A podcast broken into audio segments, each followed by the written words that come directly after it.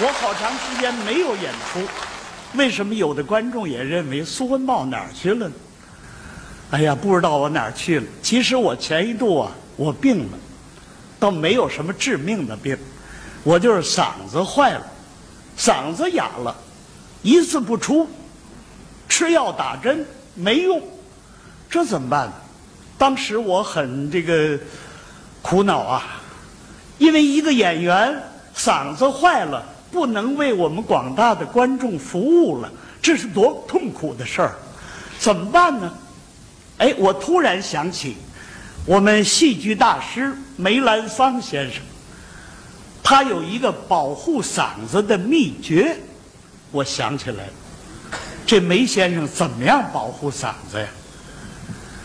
他每天晚上睡觉，睡觉之前嘴里头要含个梨片儿。啊，就是现在咱们这个烟梨呀，把皮儿削了，削成一片儿，搁在嘴里含着。第二天早起了，一看这梨片儿就变成了深棕色。这个证明它本身呢，它可以去火，啊，可以利喉啊。那么这样的话非常有好处，所以呢，梅先生嗓子一直是那么好。我一想，我那嗓子坏了，我也采取这种办法，我也是来个梨片含着吧。我就买了点梨，把皮儿削下去，切了一片含在嘴里头睡觉。睡醒一觉呢，嗯，发现嘴里这梨片没了，哪去了？枕头上边、枕头下边，我全找了，没有啊。我老伴儿也跟我找，怎么也找不着。我突然想起来了，我说老伴儿，你别费这劲了，甭找了，我知道这梨片哪儿去了。那位说哪儿去了？哼，我睡觉有个毛病，大家不知道，我爱咬牙，可能我一咬牙呢，把梨片嚼碎了，咽了，对，完全可能。哎呀，这怎么办呢？人家梅先生可以用这种办法保护嗓子，那么我，我这办法不能用啊！我咬牙，这怎么办？哎，我又想起一个补救的办法。我跟我老伴儿说：“我说今天呢，你别睡觉，你给我值个夜班我呢含着梨片睡觉，你一发现我咬牙，你赶紧炫片梨，给我续在嘴里头。”我一咬牙，你给我续一片一咬牙，你给我续一片怎么样？这任务你能完成吗？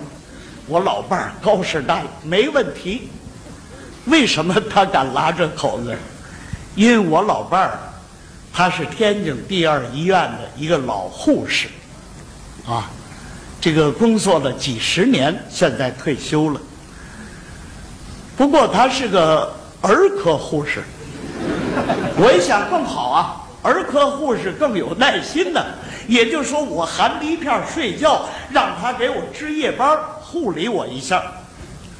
我这安排好了，我这时候把梨片搁嘴里头，放心大胆的我就睡了。这一觉，睡得天亮，蒙蒙亮。您看这五北电车全出来了，可是我发现我嘴里头，嗯。还是没有梨片这怎么意思啊？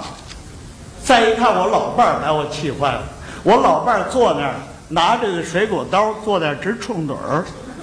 当时我就急了，我说：“哎哎，醒醒醒醒！你太不负责任！我让你给我续梨片你为什么不给我续？谁说没给你续啊？你一分钟咬六次牙，我续得过来吗？”你买的八斤梨全絮没了连一张半饼全絮里头了